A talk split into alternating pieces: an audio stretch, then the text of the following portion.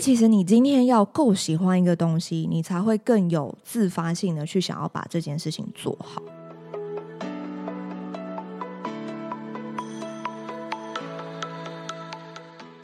Hello，大家好，欢迎收听思理想生活，我是 Leslie。大家这个新年开工还好吗？这个工作应该还顺利啦。我觉得好像就是放了一个元旦，但是对我来说，其实这个时间的感知算就是过好像蛮久的，因为我在跨年的那个 weekend 周末，就是做了很多事情，然后很充实，然后我也从这个。这一段这个很很短的周末，然后得到了一些反思，也想跟大家分享一下。就是我有说那个，我就是跟我的好朋友 May 还有 Kimiko 一起来嘛。那其实他们两位真的都是在非常厉害的公司上班。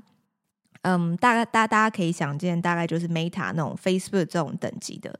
可是他们却非常的谦虚，然后。可能是我觉得是在美国生活的关系，其实那个竞争的基数是比台湾更大的。你你要想象我们在台湾，我们自己都没有办法成为台湾前一 percent 的人，可是呢，他们在美国生活是要跟美国、跟全世界的最顶尖、最全世界聚集起来最 top 一 percent 的人工作，那种自对自我的要求跟。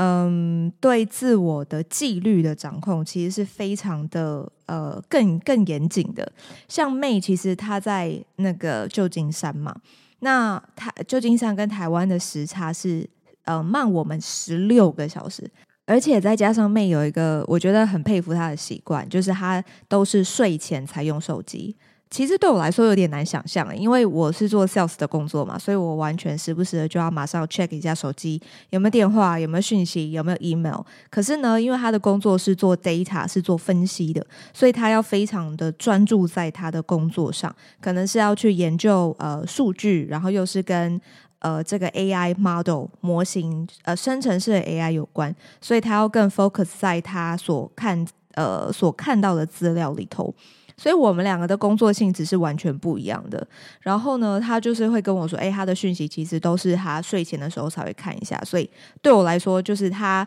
呃，他的睡前就是我的我的早上，就是我刚起床的时候。所以我们两个的时差其实完全是错开来的。但是对我来说，这也是一件呃很 funny，就是很好玩的事情，可以让我去更知道说：“哦，原来在我的世界、我的生活圈以外的人。”在这个美国的 另外一个角落，居然有这么这么努力的人，真的很很激励我诶，就是这个 weekend 让我觉得很充实。然后呢，下午我就因为我的小表妹在台中，然后她也是今年是大四生，然后就去找了她吃了一个饭，然后就问她说：“哎，怎么样啊？剩下最后一个学期就要毕业了，感觉怎么样？”然后就是一种大学生的脸嘛，就是我不知道我要干嘛，我就说，哎，那你同你们同学呢？嗯，不知道，就是对未来，对于这个人生好像就很没有方向。然后我觉得很有趣的是。这种的没有方向，其实会变成演变成一种拖延症，就是因为有点痛苦嘛。你一直去想我毕业要干嘛这件事情，对他来说太痛苦了，所以呢，宁可就不去想。然后呢，还是一样，这个照样去校队打球，然后照样滑 IG。照样看抖音，然后每天日子还是这样过，就直到可能是真的要等到毕业的那一刻，被学校推出去的那一刻，才会开始找工作。然后我就下一步，我就问他说：“那你有没有上这个人力银行去看一些你喜欢的工作？”他就跟我说：“有啊，有啊，我有上去看啊。”然后就静默。我就说：“那然后呢？就是多说一点嘛。”然后呢？然后他就说：“嗯，但就。”不知道哎、哦，然后我有一个同学啊，他就是在那个一间小公司实习，然后实习第二天就被骂哭了，回来就就哭着回来这样子，就是他的那个 mentor 就是对他非常的凶，然后就是跟他讲说，你怎么连这个都不会啊？这样就是对他非常的严格，然后这个小朋友嘛，就是回回回来之后就承受不了这个压力，然后我我就跟他讲说，确实啊，这个在社会上很正常啊，因为。我们大家都是领钱办事嘛，对于同事跟同事之间而言，同事是没有道理、没有任何义务要去教你东西的，因为教你东西，他把你教会，对他本人而言没有任何好处啊。所以大学我觉得是一个，嗯、呃，就是社会化的一个转转变。你必须从一个好像一个温室一样，就是在学校，啊、老师会督促你，然后有一群很好的同学，还有很多社团的活动。然后它就是一个防御所，然后你在这个从防御所走出来之后，哎，顿时间你要什么没什么，没有了盾牌，没有了保护伞，你没有了一一个呃外层外衣可以去给你一个呃温暖的感觉，然后你就是直接要面对这个社会现实的毒打。对，然后刚好也跟就是我表妹在聊嘛，然后她就说，哎，她有朋友，因为她是念设计相关科系的，然后呢，她说她有同学已经其实开始在做接案了，然后想要自己就是应该是有规划要自己开公司，然后她就讲到说啊，那样很厉害啊，然后她也提到说，哦，有一些同学也想要开始当这个就是自己做 YouTuber 这种分享类型的这种。呃，开频道啊，这样子。然后我表妹也很喜欢打手游，所以她其实也很喜欢看别人打游戏，就是看那个 YouTube 的影片频道，也会有蛮大的流量。对，然后我觉得这个这是一个很好玩的现象。就是我自己也观察，因为我现在是在嗯科技公司担任业务主管嘛，所以我其实也有面对就是公司给我的招募的压力。就是确实以 sales 的工作来说，其实差不多两年半到三年会呃会是一个嗯离职的 run，但是我觉得这个离职不见得是坏事，因为你在一个职务久了，如果你真的是能够储备两年半到三年这样子的经验，maybe 你换到下一个产业去面对不一样的挑战，我觉得是一件可能更好的事情。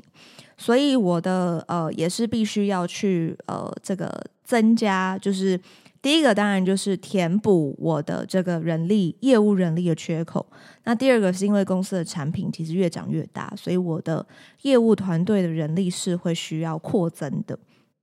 那么我在做招募的时候，其实就相当有感。以前呢，其实主动投递的履历，其实一个礼拜大概都可以收到，可能起码有个十封以上。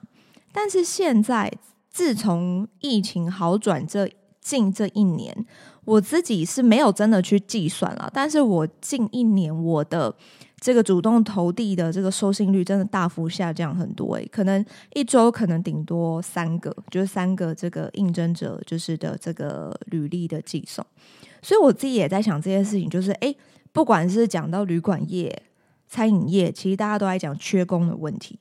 那我也会觉得我们公司的 HR 其实是挺辛苦的，就是他们除了呃业务人力要招募之外，还有就是工程师的这样的一个职位，其实也需要扩增，就是也找不太到人。所以我们大家都在想说，诶，餐饮业找不到人，呃，旅馆业找不到人，可能他们都是比较服务类型、服务性质的。可是像我们公司，确实在收履历的状况，也跟这个前两年比，真的是差异很大。那刚好我在前阵子我在跟我的呃外语老师在聊天的时候，也聊到了这个问题。因为我的外语老师很可爱，他是他叫 Victor，然后呢，他是在美国待了十三年，就念书加上工作，然后后来他就回他的老家，就是回巴西，然后开始呃教做英语的教学。然后我也在跟他聊到说，呃，我因为他就问我说，What's up？就是最近怎么样这样。然后就跟他聊说，我最近就是公司给我一个很大的这个招募的压力，要我在多少的期限内要去填补人力这样子。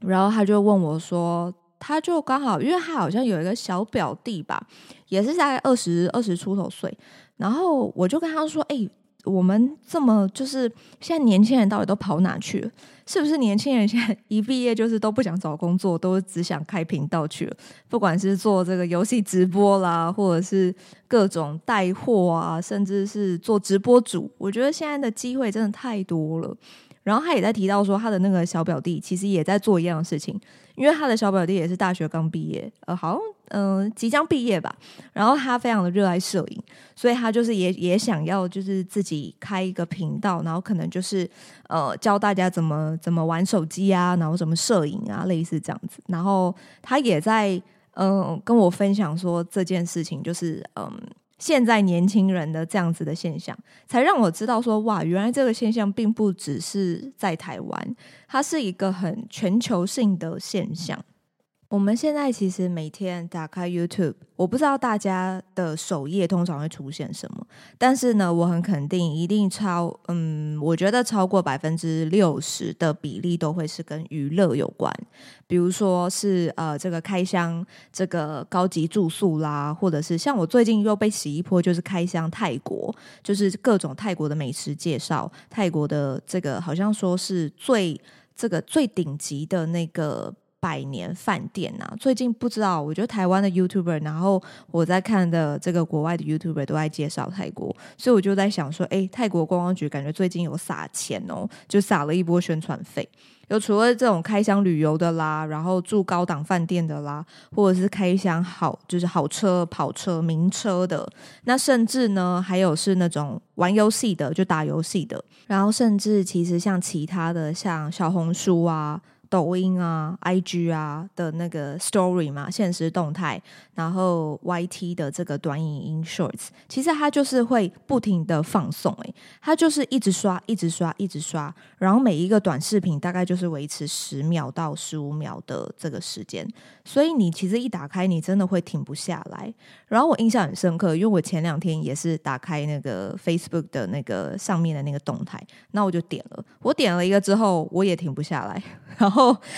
我为什么会停下来呢？我为什么会有意识到这件事情呢？是因为我被推播了一支是史嘉蕾·乔韩森的这个影片，就是呢，他也是 shorts，然后他就在那个 shorts 里面，他就提到说他看了 IG，然后他就一直在滑，一直滑，一直滑，然后滑到都是这个别人很 fancy 的生活，然后别人怎么样又怎么样了，然后他就是过了十五分钟之后，他就是突然惊觉，然后就是说，Oh my God，what am I doing？就是他觉得我为什么会浪费这十五分钟，然后再关注一个我不认识的人的生活，到底干我什么事？到底干我屁事？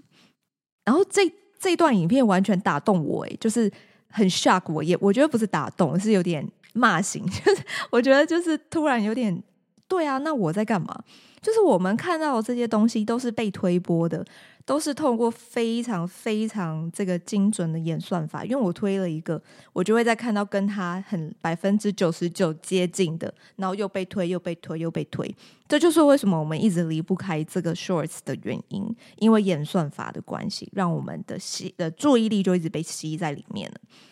那我觉得他讲的很对啊，就是这个人我根本不认识，我为什么要看他去开箱一个跑车啊？这个人我根本不认识，我为什么要看他炫耀他的名牌包？就到底干我什么事？我这样就是把我的十五分钟的时间花在他身上，欸，那这样 time is money 对吗？就是时间就是金钱嘛。那我这样换算成我工作的时薪好了，我这样十五分钟我是浪费了多少钱在里面？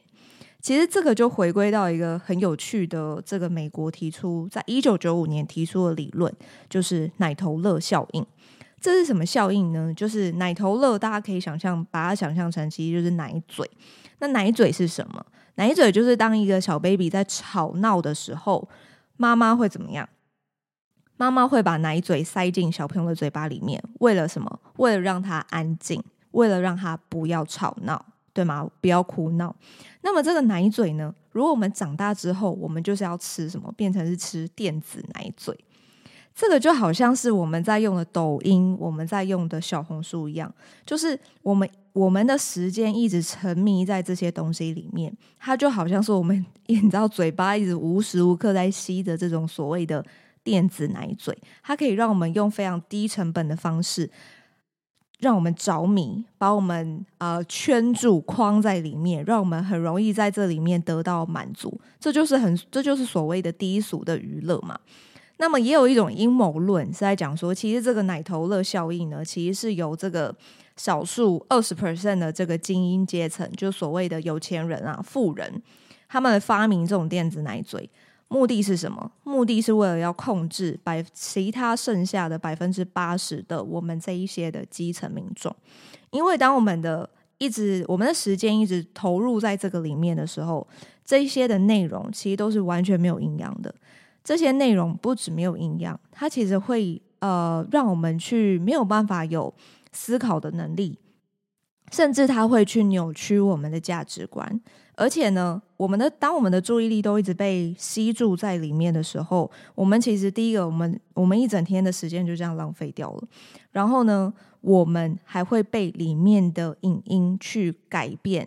去洗脑我们的思维。这就是很好的一个控制群众的一个方法嘛。那比如说像是很多呃，我们随随便便滑，比如说很多网络的这个暴力游戏也好，社群媒体也好，甚至有一些色情产业也好，他们就会不不不定时的针对特定的群众去发送这些影片嘛，目的就是为了要抓住这个用户的吸引力。那另外一个呢，甚至有现在有很多是那种。呃，像我在滑 IG，有很多是那种很无聊的影片，甚至是呃，比如说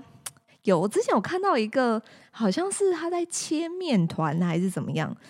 然后我应该就看了那个切面团大概就三分钟吧，因为我就一直按播，一直按重播，因为对我来说这个好就是好无聊，可是好好笑，就是那个切面团的那种，就是很一直重复性的动作，然后再来是一些商品的优惠啦。然后视听娱乐啊，这个大家都可以知道。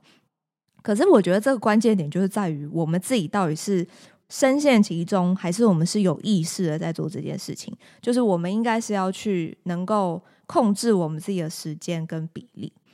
所以我觉得这个也不能怪说现在的年轻人就是呃不太想要找工作，他们比较想要自己当这个 YouTuber，自己做 KOL，因为他们被接收到，他们所接收到的这些资讯全部都是在这上面，然后他们所从这个里面，不管是 IG、小红书，从上面接收到的资讯，他们会觉得诶。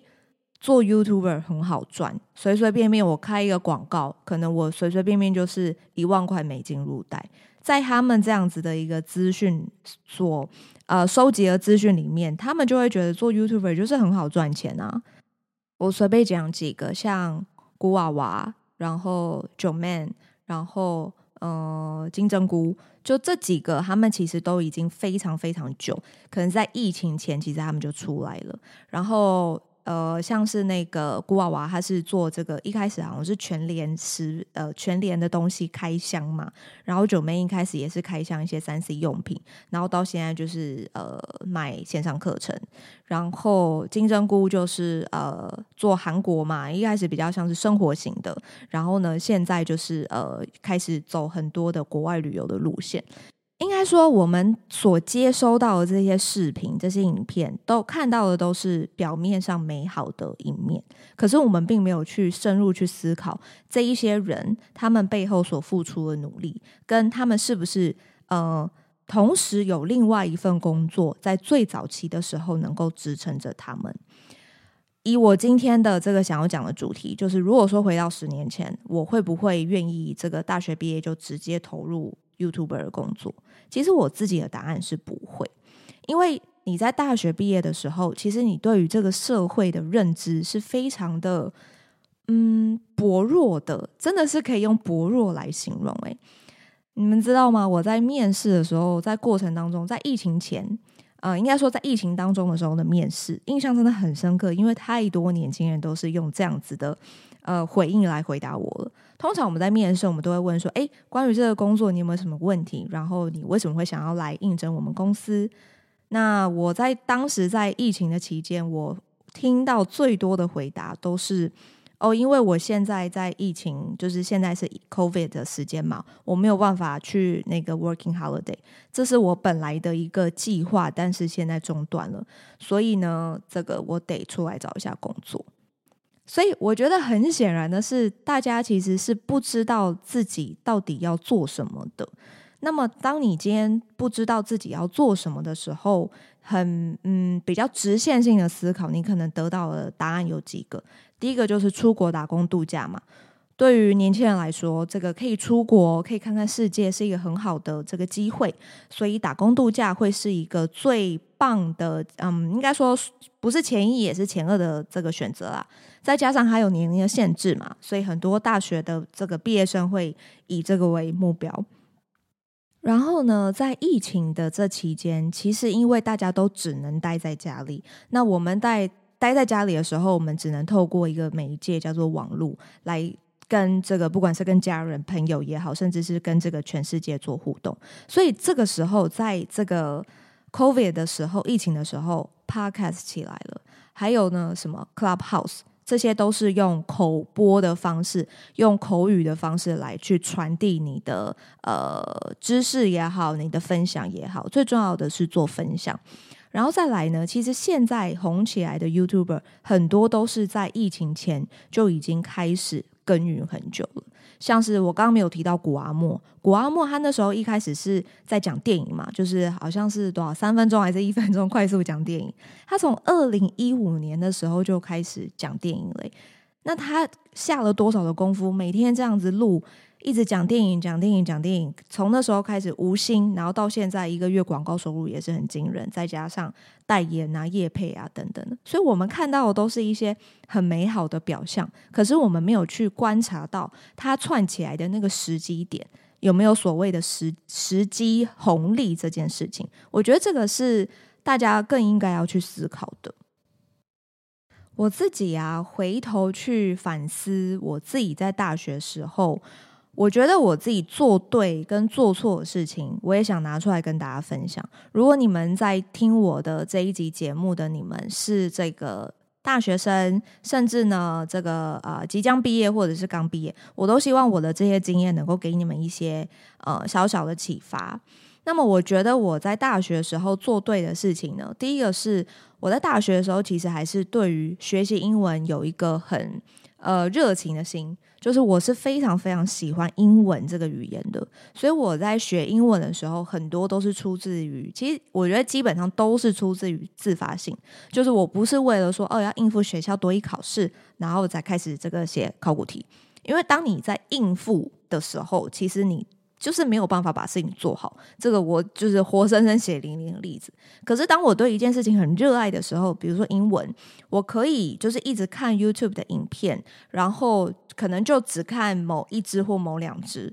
然后我会一直用模仿的方式，重复的 repeat 那个影片的。呃，就是看着字幕，然后重复的念一遍。这个就是在英语学习里面有一个很有名的理论，叫做 shadowing。其实我当时不知道什么是 shadowing，但是我就会觉得，诶，这个英文讲起来很美。然后我也觉得用英文来表达的时候呢，它的有的时候的一些单字在表达上比中文更能够打动人心。所以我觉得这是一个帮助我在后来在就业市场上能够取得一个很好的竞争优势很大的一个原因。因为其实我观察在台湾里面，除非你今天是从国外留学回来的，不然其实一般我们如果是土生土长的这个土生土长嘛，对，土生土长的这个台湾人，然后你也不是做什么呃，就是外语啊或翻译的工作，英文其实大部分的人都是不敢讲的。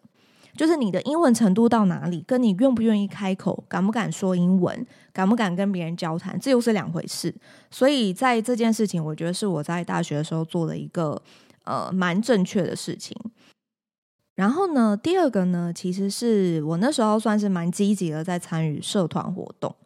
那么我那时候参与的是比较公益性质，就是服务性质的社团，所以我们经常会办一些营队的活动，会需要去做提案，然后去做规划活动，然后跟这个偏乡的小朋友去做一些互动，做一个好像一个营队这样子的一个一个活动。那么这个活动其实你说回头回想的时候，有真的很组织吗？有真的很 organize 吗？其实也没有，就是大学的这个品质嘛。可是我觉得它让我学到了一个很重要的技能，叫做社交，就是我能够用呃，就是我可以去判断我在对话的是什么样的角色。比如说，我今天在谈的是这个学校的，呃，这个国小，就是偏乡国小的校长的时候，我要用什么样的一个 position，一个什么样的角色，跟我要用什么样的话语去去跟他对话。可是，如果我今天面对的这个讲话的对象、说话的对象呢，是我社团里头的成员，因为我。如果是社团有成员，我会需要大家的帮助，我会需要大家更投入我来协助，呃，我一起举办这样子的一个营队。那我又要切换成不同的角色。那我觉得这个技能，应该说这个这个训练，让我其实是呃也奠定了我之后成为业务这样子的一个技能。但是呢，我也想在这边跟大家提一个，就是。千万不要觉得你的本科系是什么，你就要念那个，就是你就要找那个工作。这个其实是真的是非常直观的思考，每个人都会这样子。我在当时也是会觉得，诶，我念观光旅游的，我就好像，嗯、旅行社、旅馆，嗯。没了，就是好像都是得跟旅游有关。然后这这个情况也在我小宝妹发生啊。我小宝妹是念这个设计的嘛，所以她会觉得她是不是就是要去做这个 design 的工作？可是我觉得 design 工作其实也，其实你说真的有很血汗的，其实也真的是很血汗。所以我们要怎么样去辨认自己？到底适合什么样的工作？我觉得这个还是来自于你自己喜欢什么。像我其实就是很喜欢跟人互动，很喜欢跟人交谈。那么有的人是完全没有办一天没有办法讲超过三句话的，也有啊。那就是每一个人真的喜欢的东西不一样。因为其实你今天要够喜欢一个东西，你才会更有自发性的去想要把这件事情做好。那这件事情是没有人逼你，你也会愿意想要去把它做到最好的。那第三个，我觉得我有做好的地方呢，我觉得是念研究所吧，因为当时其实是也很想要出国念研究所，可是我觉得，诶，出国念研究所好像需要蛮大一笔钱，那我不想要给家里带来这么大的负担，我会觉得，诶。我其实在国内的研究所，我如果跟到一个好的老师、好的教授，能够给我更多不一样的思维，其实我觉得这个跟出国你也没有什么差别啊。就是我要达到的目的其实都是一样的嘛，就是增加我的解决问题的能力。那这个也是我在研究所的时候，我觉得学到最深的一个对我的影响。因为其实大学真的就是一个好像吃大锅饭。的那种感觉，就是所有的课程都是呃大堂课，然后通识课，可是少了一个就是思考课。我们到底要怎么样思考我们自己是谁？我们自己的定位，就是我我其实现在遇遇到我比较好的朋友，我都会问他们说：“哎，你们有没有什么兴趣？”真的能够回答出来的，真的没有几个诶。大家都会觉得说，哦，我就是毕业就找工作，找工作之后就是开始一直做，一直做，一直做，有好的机会就跳槽。但是我们还是得工作。可是当你今天没有了工作的这个框架的时候，你问他，那你是什么样？你想要成为什么样的人？你有什么样的兴趣吗？你你有什么样人生的热情？反而他们会觉得我的这个问题很奇怪。就是你为什么没事会想这些东西啊？你不就是把工作做好吗？但我觉得其实回归到头来，这个问题反而应该是我们在大学的时候就应该问我们自己的问题：我们擅长哪些地方？我们不擅长哪些地方？这些其实是对于我们自己角色最好的了解啊。大家想一下，如果我们我们今天在玩一个游戏要破关的时候，我们不是都会选角色吗？那在选角色的时候，他不是都会给你一些技能，就哦，这个角色的强项是什么，弱项是什么，然后那个角色的强项是什么，弱项是什么，然后你就会依照你自己的偏好去选择一个你比较喜欢的角色嘛。其实就是你把你自己投射在那个里面。那如果你在玩一个游戏，你都可以这样选角色，那为什么你在玩你自己的游戏的时候，你却不愿意去面对你自己的角色的强项跟弱项呢？所以这件事情，如果你越早知道，你其实就会越知道你自己的人生方向跟你自己想要的是什么。觉得不管你今天毕业了要找工作，还是说你今天想要当 YouTuber，其实我觉得这些都不是重点。重点是你对于你自己有没有属于你自己的想法？你真的足够了解自己吗？如果你真的想清楚了，然后呢，你也觉得做 YouTube 剪辑跟这个呃录制，然后做 content 做内容，你都非常的有把握，你很知道你自己想要分享的方向是什么，然后甚至呢，如果你可以非常清楚的知道说，哦，现在 YouTube 的趋势是什么，跟你为什么要做这件事情，你想要这个成为 YouTuber 的背后的原因是什么？是为了分享，还是你有什么样特别的目的，还是说你只是为了只是想要觉得钱比较好赚？那如果你真的只是觉得钱比较好赚，真的其他还有好多好多的工作，钱都比 YouTube 还要好赚。像我自己现在开始做经营 YouTube，然后做这个 Podcast 跟部落格，其实你广要真的能够开到广告收益的条件是非常高的耶。我到现在我的 YouTube 频道其实订阅人数才只有四十二，就是我在没有任何积极推广的情况下，我这些都是自己来注册的，自己来这个 subscribe 的。那么对我来说，我没有差，因为我就是完全单纯在分享我想要分享的事情，所以不管那个订阅人数是几个人，我都不会因为这样子而让我的经济会有担忧。可是如果你们今天是想要全职投入这件事情的时候，哇，我跟你说那个。嗯，思维是完全不一样的哦。就是你会分分钟有在盯着那个订阅人数，跟有多少的人按赞啊，然后甚至会希望可以求抖内，会希望大家可以这个有一些赞助嘛。然后甚至你会开始一直呃去思考你要怎么推广你自己的东西，你要怎么样能够这个引爆这个流量，开始找到一些流量密码，然后你就不咻你就冲上去了。那么。在当你今天是没有其他的这个经济来源，然后你全心全力投入这样子的创作的时候，真的是挺辛苦的。OK，那么再讲回来，我刚刚讲了三个是我觉得我在大学有做正确，就是做对的事情嘛。那么我也想分享，我觉得在大学的时候我可以更好的事情。第一个就是要对时间的流逝更有感知了。这个听起来有点绕口，其实就是太浪费时间了。就是大学的时候嘛，真的是挥霍青春、挥霍时间。但是从我现在才就是呃知道自己想要做什么事情之后，我就觉得时间完全不够用。所以如果说回到大学的时候，我真的能够呃希望我自己能够好好的关掉手机，然后呢关掉外面的噪音，好好的问自己我。觉得自己擅长的地方是什么，跟不擅长的地方是什么？好好的诚实面对自己，然后去问自己说：未来的十年、二十年、三十年，你想要成为什么样的人？因为这件事情就是你要对自己非常非常的诚实，诚实到心会有点痛的那一种。因为你必须要对自己足够诚实，你才能够去发现原来自己有这么这么多的不足。那么，当你觉得你自己原来有这么多的不足的时候，其实我跟你们说，这个才是你改变的开始。它就好像是一个 trigger 一样，就是那个扳机已经扣下去了。当你已经知道哇，原来我还有这么多不足的时候，你才会知道你要好好的把握时间，然后去精进、去补充你想要学习的地方。那这个我觉得就是一个改变非常好的开始。第二个呢，就是我希望自己做更好的部分，就是学习不再是为了应付，因为我觉得我从小的这个教育环境就是考试，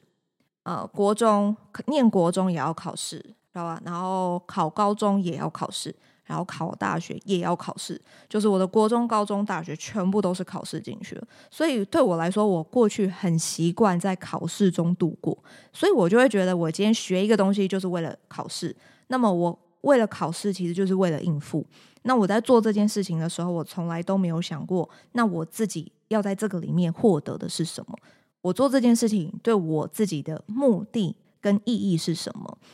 那么，当我今天对于我在做的事情更有目的跟意义的时候，其实我才会更能够去嗯正视我自己的这个时间的花费。所以，这两个是我觉得回到十年前，我希望自己能够更进步的地方。好了，感谢你们听到这边。今天的节目录的有点长，希望你们会喜欢。那么，一样维持节目的惯例，我会在节目的最后送你们一句名言佳句，希望能够给这个彼此都打一下鸡血，来激励我们一下。那么呢，从今年的节目开始，我会把这个最后就是节目片尾的这个名言佳句改成用英文的方式。呃分享给大家。那么也希望说，透过这个英文的方式呢，也能够呃让你们呃同时的能够学习英文，然后我们一起变得更加的进步。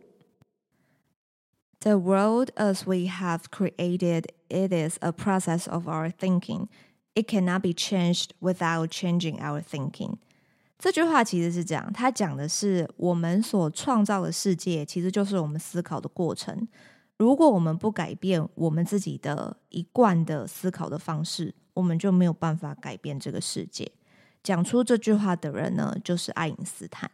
其实我觉得我们可以发现，真的很厉害的人，其实他们都是不断的在做这个思考。那么，不管是思考自己，或者是思考这个世界，他们都有一个共同的特质，就是愿意改变。不管是爱因斯坦，或者之前有文章呃跟 Podcast 分享过的这个查理蒙格，其实他们都会不断的去改变自己的想法，不断的让自己的思维更进步。那么其中一个很重要的，其实就是大量透过这个大量的这个系统性的阅读，才能够更增加我们的批判性的思维，还有我们的思考。